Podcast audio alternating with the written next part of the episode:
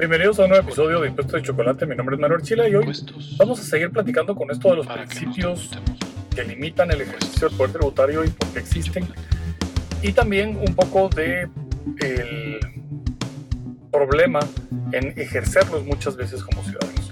Así que no vayan a ningún lado, vamos a hablar de eh, los momentos históricos más importantes que generaron el principio de legalidad y que implica esto, que es parte o es la continuación del video de eh, la semana anterior. Así que eh, suscríbase, dele clic a la campanita del momento de suscribirse, así le llegan notificaciones cuando haya nuevos videos. Mándele esto a todos sus conocidos que paguen impuestos y también, especialmente a los que no están pagando impuestos, él puede suscribirse a Patreon, Patreon, el patreon.com diagonal impuestos chocolate. Para los VIP tenemos el webinar del 25 de mayo totalmente gratis para los Patreons VIP. Para los demás habrá descuentos. Se pueden también suscribir al canal de Telegram Impuestos y Chocolate, en Instagram Impuestos y Choco y también en eh, Twitter podrán encontrarnos. Así que el, búsquenos por ahí, ahí hay contenido, habrá información en esta semana sobre el webinar del 25 de mayo para que se inscriban. Bueno, el principio de legalidad es eh, el que universalmente aceptado, pero ¿por qué es universalmente aceptado? Y eh, cómo es que estas limitantes de no pago sin el consentimiento, no taxation without representation, eh, viene en este mundo a plasmarse a nivel constitucional. Las constituciones no tienen mucho tiempo de existir como limitaciones al poder en, la forma en que las conocemos. La primera constitución eh, moderna que sigue vigente es la constitución de Estados Unidos. entonces, esta, esta constitución, luego de la, de la independencia de Estados Unidos en 1776, se plasma ya como texto constitucional y tiene estas limitantes y con, los, con el Bill of Rights a finales de, de, los 1700 ya queda establecido ese documento. Y dentro de esto, pues, está esa, esa limitante. Su antecedente principal, para efectos del sistema anglosajón, es la Carta Magna de 1215. En la Carta Magna es donde se plasma ese espíritu del No Taxation Without Representation. Recordemos que Estados Unidos no nace como una democracia. no había voto universal. El, sistema como tal, el Congreso y el Senado, tenían funciones eh, específicas y limitadas y los que podían participar eran básicamente los propietarios de tierras. ¿Y por qué? Porque eran los que generaban la riqueza y eran los que podían a través de su órgano asamblea, el Congreso y el Senado, eh, ponerse, ponerse cargas. Claro que en aquel entonces el costo del gobierno se dividía eh, y ese era el, el, manejo que había, ese era el presupuesto al que tenía derecho el gobierno de los Estados Unidos, que no era ese gobierno de la federación, no era un gobierno amplio, no era un gobierno grande, había muy pocos eh, cargos públicos, básicamente un, un correo federal, eh, y, y, ya, no, no había gran cosa. Eh, no había esto de educación eh, pública, no había esto de salud pública, no había eh, cosas así. los sheriffs eran locales y electos a nivel local. Entonces tenemos el aparato de justicia, los jueces, y del otro lado tenemos, y recordemos, jueces estatales y jueces federales, y el gobierno federal cubre pues los jueces federales, el correo y luego los oficiales y demás eh, más fuertes eh, localmente eran electos localmente fuera de este principio federal. Pero ese gobierno era muy, muy pequeño, muy limitado y los que estaban obligados, en su caso, a mantenerlo eran los que tenían acceso a voto y a representación en el Congreso. Y es por eso que ellos eran los que eh, votaban, porque sí daban su consentimiento de manera directa. esto se va distorsionando, entran estos, estos principios de ser democráticos en el que todo el mundo tiene voto y que la decisión de la mayoría manda y en el sistemas representativos, y aquí es donde tenemos nosotros eh, en Guatemala, digamos, el, problema más grande es que los sistemas representativos es la mayoría representada, es decir, eh, los que dicen representar a la gran mayoría, los que deciden, y se ha tomado que estas decisiones pueden ir aún en contra de derechos de minorías. Y ahí es donde, donde empezamos a tener esos problemas. Bueno, ¿cómo llegamos a la Carta Magna, que es el antecedente de todo esto que, que les cuento? Básicamente es una revuelta y los señores feudales en, el, en, Inglaterra se rebelan contra Juan Sin Tierra y lo hacen firmar el documento. Esta, e, e, esta es una revolución como tal en el que eh, a la fuerza pierde esa, esa autoridad.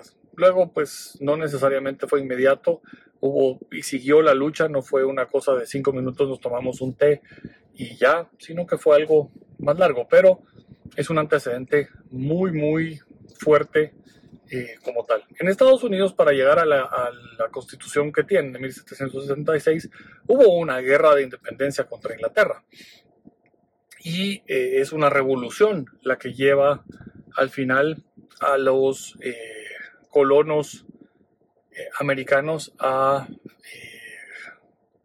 establecer dentro de su texto constitucional estos limitantes. El, lo mismo va sucediendo luego, inmediatamente después de la Revolución Americana, unos años después, en 1789, tenemos la Revolución Francesa, y esto igualmente es una revolución, es una, un alzamiento. Eh, aquí hay algunas cosas, eh, digamos, interesantes, no es un alzamiento eh, popular, es un alzamiento finalmente burgués. El, dentro, de dentro de los comerciantes, que era la clase de los burgueses, dentro de la denominación de las, de las clases económicas y sociales de Francia en aquel momento, los burgueses se convierten en, esta clase rica, adinerada, sin títulos de nobleza y quedan en medio de los nobles y por encima del pueblo. Eh, ¿Qué sucede? Pues Luis XVI eh, entra en problemas financieros con el con su imperio, la corona se ve en problemas serios para pagar sus, sus deudas, está endeudado y tiene guerras básicamente en todas sus fronteras, incluidas las fronteras en las Américas, porque por la guerra americana Francia eh, apoyó a las colonias americanas a independizarse de Inglaterra, obviamente porque tenía los intereses contra eh, Inglaterra, con el cual también estaba en pleitos y estaba en pleitos eh, con otros de los, de los reinos europeos. ¿Y cuál es la, digamos, la decisión que toma? Aumentar impuestos. Aumentar impuestos implicaba aumentar impuestos primero a los señores feudales que eh, recolectaban la riqueza de guerras y de los eh, habitantes de sus feudos. Y esto no funciona eh, porque ya todos están exprimidos al límite. Por lo que la decisión es, vamos a cobrarle impuestos a los burgueses, que son estos adinerados que tenemos ahora aquí. Eh, y tampoco funciona. Aquí es donde se le atribuye falsamente la frase de, de, María, de María Antonieta de si no tienen eh, pan, pues que coman pasteles. Eh, digo falsamente porque realmente no hay ningún historiador que diga que sí lo, lo dijo, fue una campaña más de desprestigio contra ella en aquel momento. Pero, eh, ¿cuál es el resultado de pretender cobrarle impuestos a los burgueses? Eh, la Revolución Francesa. Ellos arman, patrocinan y pagan y luego se dedican eh, a querer modificarlo todo y surge el régimen del terror Robespierre la guillotina, matan a todos los nobles, que le cortan la cabeza a todo aquel que esté en contra de sus reformas, etc. Pero es una revolución que surge principalmente por un tema de cobro de impuestos. Y así podemos ir buscando más atrás también el problema de Roma eh, con algunas de, sus territorios conquistados en el Imperio Romano. Veremos que en la Biblia hay ese, ese elemento de eh, los judíos tributando a Roma y